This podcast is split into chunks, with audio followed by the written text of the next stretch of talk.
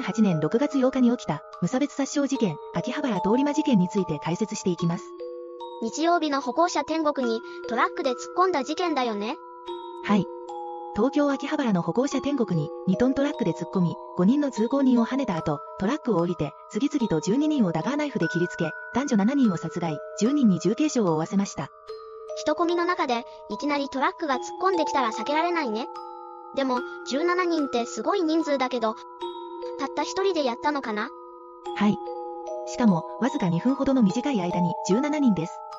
7秒に1人のペースです。現場はきっと大混乱だったよね？この人は、なんでそんなことしたのかな？この悲惨な事件が起きてしまった背景には、大きな闇があったと思われます。先に要点をお伝えします。